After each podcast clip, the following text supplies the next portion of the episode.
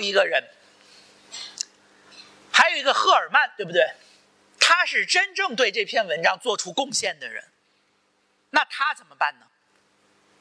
加莫夫就跑去找这个赫尔曼，跟他说：“哎呀，现在有一个事情很麻烦，就是你的名字要是写进来呀，会破坏我们文章的和谐。要不然这样吧，你取一个笔名，你的笔名叫德尔塔。”这样的话，我们四个人合起来就是阿尔法、贝塔、伽马、德尔塔，对吧？这多适合愚人节呀！这个提议遭到了赫尔曼的愤然拒绝。但是我估计啊，这应该是赫尔曼后半辈子最后悔的决定，因为正是在这一篇。发表在愚人节这天的搞笑论文里，加莫夫等人首次提出了后来大名鼎鼎的宇宙大爆炸理论，或者说的更呃科学一点啊，这个理论叫做宇宙热大爆炸。宇宙大爆炸我们今天都很熟悉了，它是什么呢？其实说起来很简单，这个理论说的是啊。在大概一百三十多亿年前，整个宇宙啊，其实就是一个乒乓球大小的一个火球。随着时间的不断推移啊，这个火球不断的膨胀，然后在它的内部发生了各种各样的物理化学变化，然后就演变成了我们今天生活的这个宇宙。可能有一些人啊，如果要是看过一些科普文章，是知道这个事情的，知道宇宙大爆炸的。但是很多人都不知道的是，宇宙大爆炸的这个名字啊，并不是加莫夫那帮人取的。这个名字是谁取的呢？答案是是加莫夫那帮人的敌人取的。他们的敌人啊，叫做霍伊尔。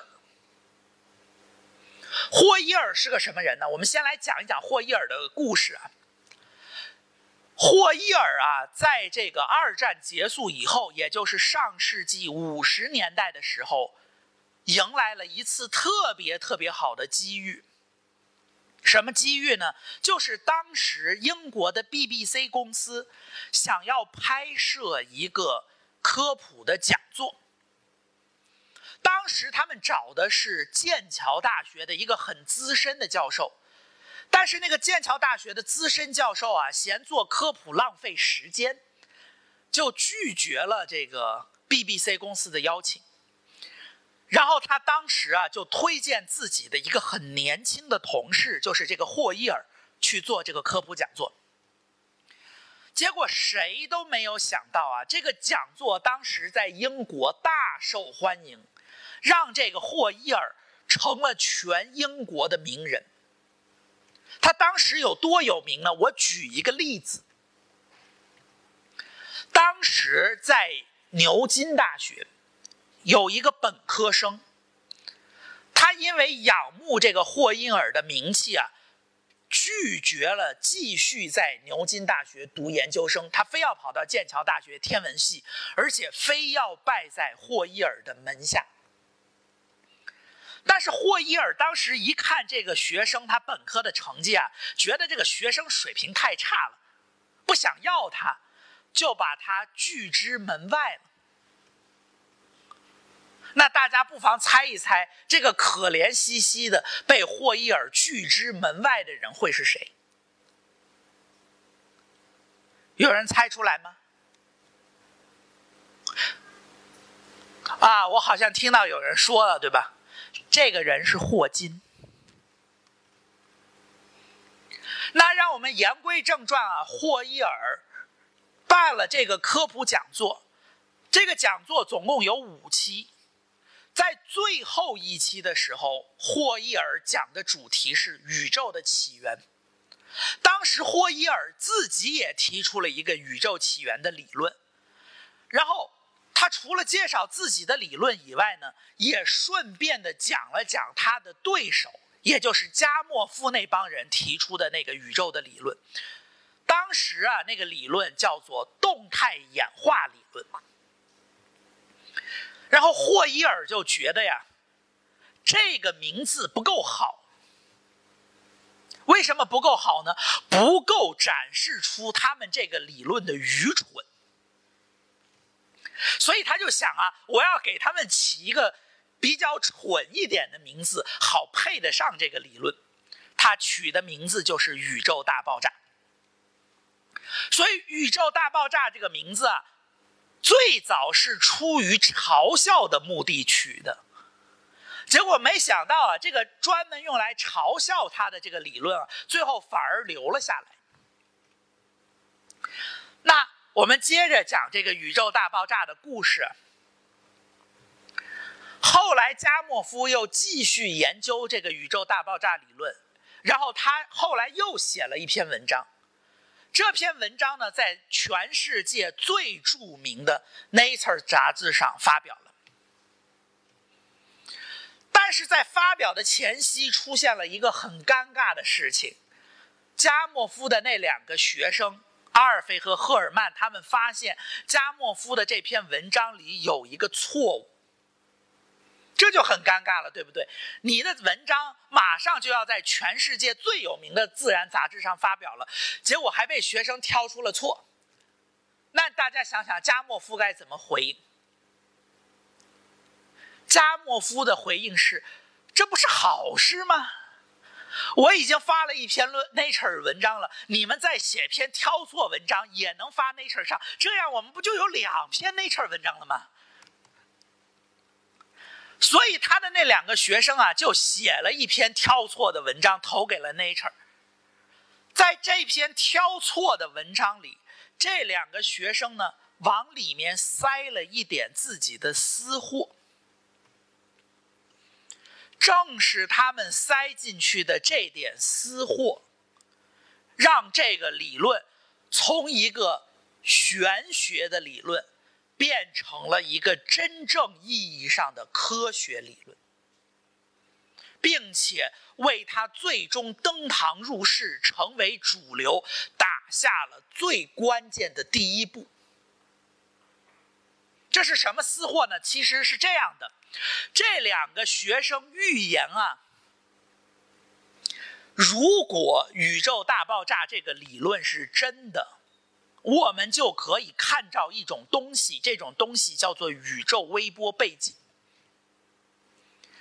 什么是宇宙微波背景呢？其实很简单，就是宇宙大爆炸，也就是那团创生之初的火球留下来的遗迹。说到这个地方，可能大家会觉得奇怪了。那个火球是一百三十多亿年前的呀，一百三十亿年还能有什么东西留得下来？答案是，还真就有一样东西留下来了，那就是那个火球发出来的光。那个火球发出来的光。它是不会湮灭掉的，所以它可以经历一百三十七亿年的悠悠岁月，一直留到今天。那我们说过啊，光本身是一种波，对不对？随着宇宙的不断膨胀，这个光的波长啊也在变长，所以它到了今天已经变成了微波的波段，也就是无线电波的那个波段。所以。这个火球发出来的光就被称为宇宙微波背景。那说到这里啊，我们要稍微停顿一下。为什么要停顿之下呢？有一个非常有名的企业家，我记得好像是这个乔布斯，苹果的创始人，他曾经说过这样一番话。他说的是：如果你领先一个行列一年，你就会成为这个行列的先驱；但如果你领先这个行业三年，你就会成为这个行业的先烈。我们刚才说的加莫夫这帮人领先了这个行业多长时间呢？答案是他们领先了十五年，所以这三个人全都成了先烈。加莫夫还好点，他当时已经是教授了，所以他还没有什么问题。但他后来啊，研究不受人重视，所以他就跑去写科普书了。比如说，有一本很有名的科普书《从一到无穷大》，哎，就是他写的。那那两个学生就比较惨了，他们的研究不受人重视，他们就找不着学术界的工作了。所以后来这两个学生啊，都转行了。跑到这个工业界去谋生了。他们提出的这个理论啊，在一九四八年到四九年，大概半年的时间，短暂的火了一下，然后就被打入了冷宫。一直到整整十五年后，才有另外一个人接上了这三个人的火种。这个人呢，叫做迪克。迪克呀，当时是一个呃美国的普林斯顿大学的教授。他发明了一种仪器，叫做迪克辐射计。这个仪器是干什么用的呢？答案是它可以接收到无线电波，而且是以非常非常高的灵敏度接收到无线电波的。然后当时迪克就想，哎。我发明的这个仪器到底能有什么用呢？他就找了一些学生来跟他一起研究。那在他的学生里啊，有一个最厉害的学生叫做皮布尔斯。皮布尔斯呢，就和迪克合作写了一篇文章。在这篇文章里啊，这个师徒二人就预言：如果宇宙起源于一个大爆炸。那么他发的他的那个最初的火球发出来的光，也就是我们刚才说的宇宙微波背景，就可以被他发明的这个迪克辐射计给探测到。由于时间久远啊，这个师徒二人不知道之前加莫夫已经做过这个工作了，所以他们又把加莫夫的工作重做一遍，然后当成是自己的了。那写了这个论文还不行啊，迪克呢，当时还向这个美国的这个自然科学委员会要了一笔经费，他的打算是造一个望远镜，就是无线电波的这个望远镜，然后里面装上这个迪克辐射计来探测宇宙微波背景。就在他志得意满的觉得这个世界。完全没有竞争对手，这个发现早晚是他的。这个时候啊，他接到了一通电话，这通电话摧毁了他的世界。给他打电话的是谁呢？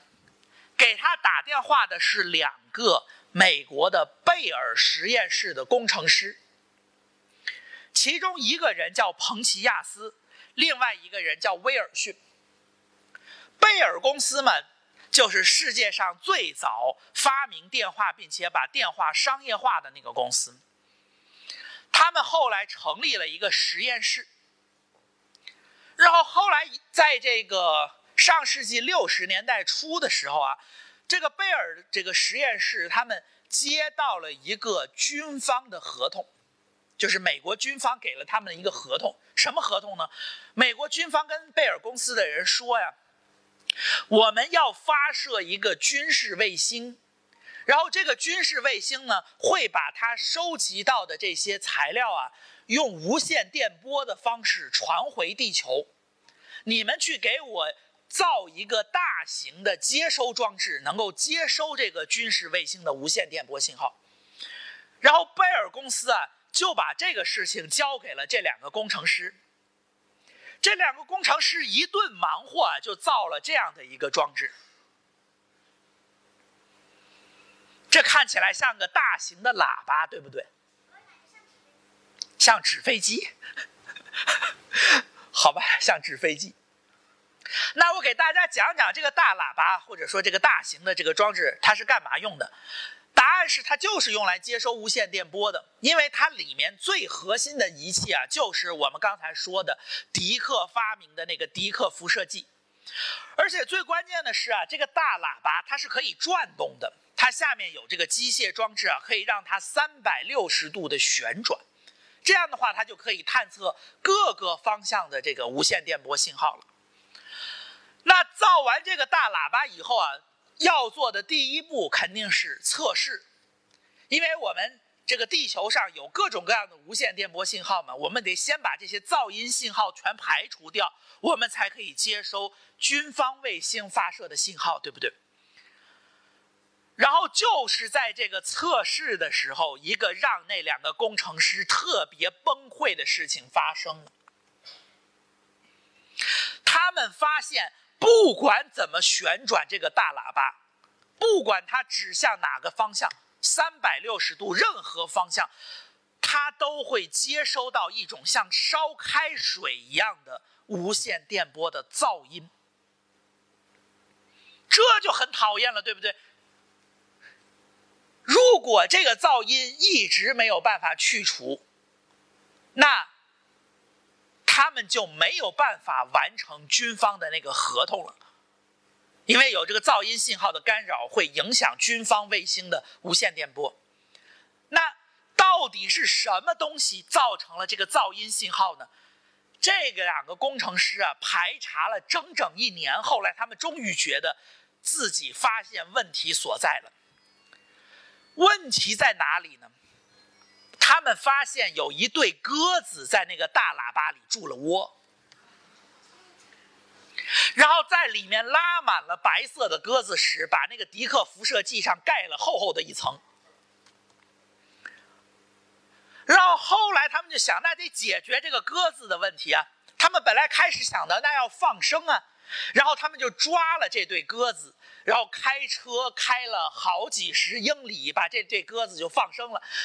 结果他们当时没意识到一件事情：鸽子是认路的，所以他们前脚刚放了，开车回去发现鸽子又飞回去了，然后又抓了，然后又放，然后又飞回去了。后来折腾了好几回，这两个人实在没办法了，找了一个猎人解决了鸽子的问题。这个小朋友好凶残啊。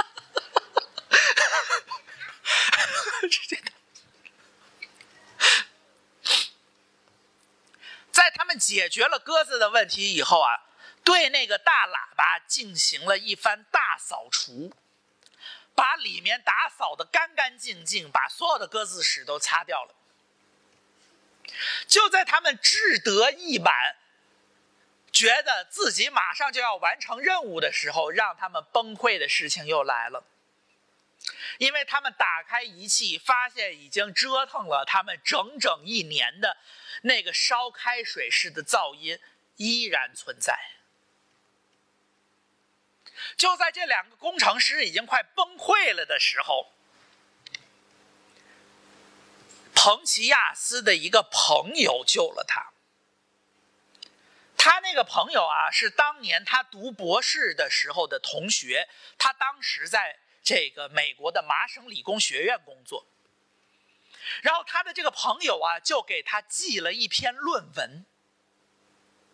那篇论文正是迪克和他的学生皮布尔斯合写的那篇论文。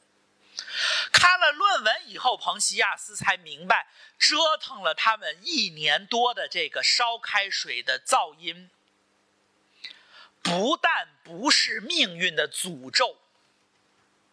反而是命运的眷顾，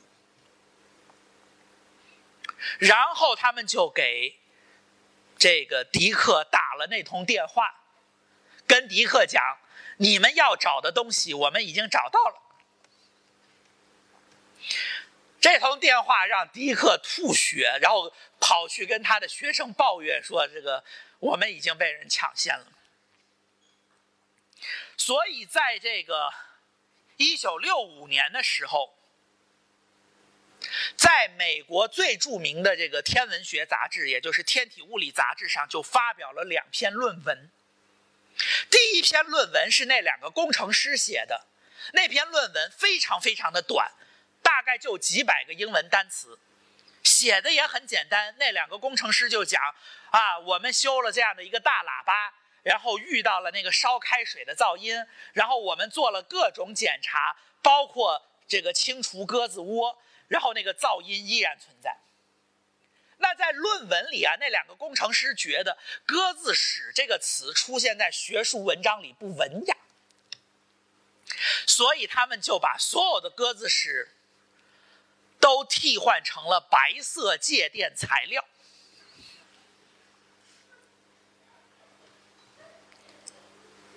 而在另外一篇论文里，刚才我们说的迪克那帮人就合写了一篇论文。论证从理论上论证，这两个工程师发现的那个烧开水式的噪音，正是宇宙微波背景。正是由于这个发现，宇宙大爆炸理论啊，从一个完全无人问津的玄学理论，一跃成为了全世界最主流的。关于宇宙起源的理论，这个理论后来的影响力已经超越了学术界的范围，进入了流行文化的领域。比如说，有一个特别特别有名的美剧叫做《生活大爆炸》，大家看过没？看过对吧？没有，那那可能你的年纪不够大。这个理，这个这个美剧啊。它的英文原文叫做《The Big Bang Theory》，其实就是宇宙大爆炸理论。那我们已经讲完了人类发现宇宙大爆炸，并且证明它的这个过程。那按照道理来说，大家就该这么大的成就应该论功行赏了，对不对？赏给了谁呢？赏给了那两个懵懵懂懂的工程师。那两个工程师直到打电话的时候都没有明白自己的这个发现有多重要。后来还是看到了《纽约时报》的一篇报道才明白：哎呀，我们发现的这个东西居然这么重要呀！这两个工程师拿到了一九七八年的诺贝尔物理学奖。可能大家会觉得奇怪了，之前还有几个理论家，他们的贡献更大呀，对不对？宇宙大爆炸理论是他们提出来的呀，他们的结果是什么呢？结果是他们打成了一团。宇宙微波背景辐射发现以后，我们之前讲的加莫夫和那两个学生就都回来了，然后他们开始向世人抱怨他们遭遇的不公正的待遇。加莫夫给那两个工程师写了一封长信，信里讲了他们在一九四八年做出来的种种发现。最后在信的结尾，加莫夫酸溜溜地说：“所以你看，世界并不是始于万能的迪克吧？”然后那个学生阿尔菲就更激进了，他跟自他跟一个记者公开抱怨。说那两个工程师对他们如何如何的不公，抱怨就是这个原话。他们考虑过我的感受吗？他甚至没有邀请我们去看看那个该死的望远镜。加莫夫这一派和迪克这一派打成了一团，结果是什么呢？结果是他们谁都没有得奖，直到。二零一九年，二零一九年的时候，得奖者出现了。得奖的人是迪克的那个学生皮布尔斯。为什么皮布尔斯得奖了呢？因为诺奖有一个约定俗成的规定，就是他不发给死人。皮布尔斯把其他那些理论家都熬死了，然后他就得奖。